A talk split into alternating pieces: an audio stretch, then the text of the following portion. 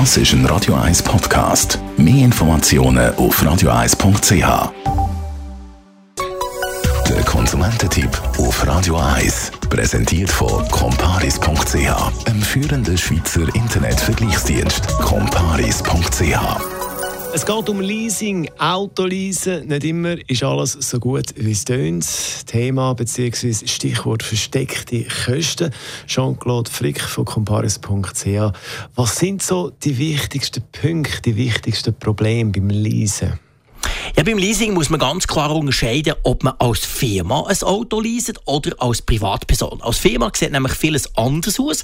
Als Privatperson ist es aber so, dass man doch die eine oder andere Stolperfalle bzw. die eine oder andere Gefahr sollte im Auge behalten.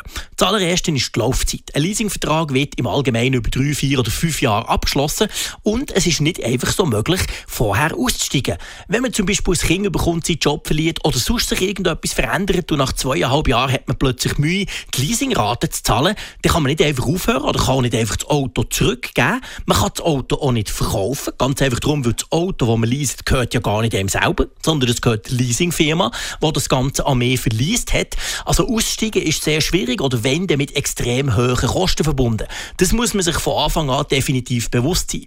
Dann ist es so, dass man meistens beim Leasing auch verpflichtet ist, eine sogenannte Vollkaskoversicherung abzuschließen. Die Vollkaskoversicherung ist viel teurer als zum Beispiel Teilgas gehen. Also wenn man das Auto selber kaufen, zum Beispiel indem man selber das Geld hat oder Mira sogar einen Kredit aufnimmt, dann kann man dann wählen, weil das Auto einem wirklich selber gehört, wie man das möchte versichern und je nachdem lohnt es sich vielleicht gar nicht unbedingt, den Vollgas abzuschließen. Zusätzlich kommt hinzu, dass man die Leasingrate als Privatperson auch nicht von den Steuern abziehen kann. Hingegen, wenn man Geld aufnimmt, zum Beispiel mit einem Kredit, kann man dort die Kreditrate von den Steuern abziehen, beziehungsweise vom Einkommen. Also man spart durch das Steuern.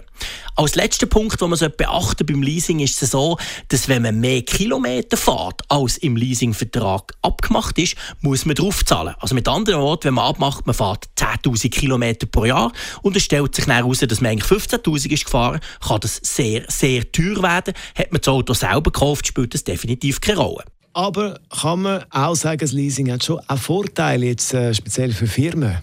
Ja, für Firmen sieht die Rechnung definitiv anders aus, aus einem ganz einfachen Grund, weil nämlich Firmen können die Leasingraten vom Gewinn abziehen. Also mit anderen Worten, mit Leasingraten lässt sich Steuern sparen, ganz einfach, weil der Gewinn durch das minimiert wird und der Gewinn den muss man ja versteuern. Also Firmen leasen Auto bevorzugt, weil ihnen das definitiv hilft, um zum Beispiel eben Steuern zu sparen. Beim Privatmensch ist es aber so, dass es an und für sich besser wäre, man würde auf Leasing verzichten. Jean-Claude Frick ist das von comparis.ch. Das Ganze gibt es zum Nachlass als Podcast radio1.ch. Radio 1 Das ist ein Radio 1 Podcast. Mehr Informationen auf radio1.ch.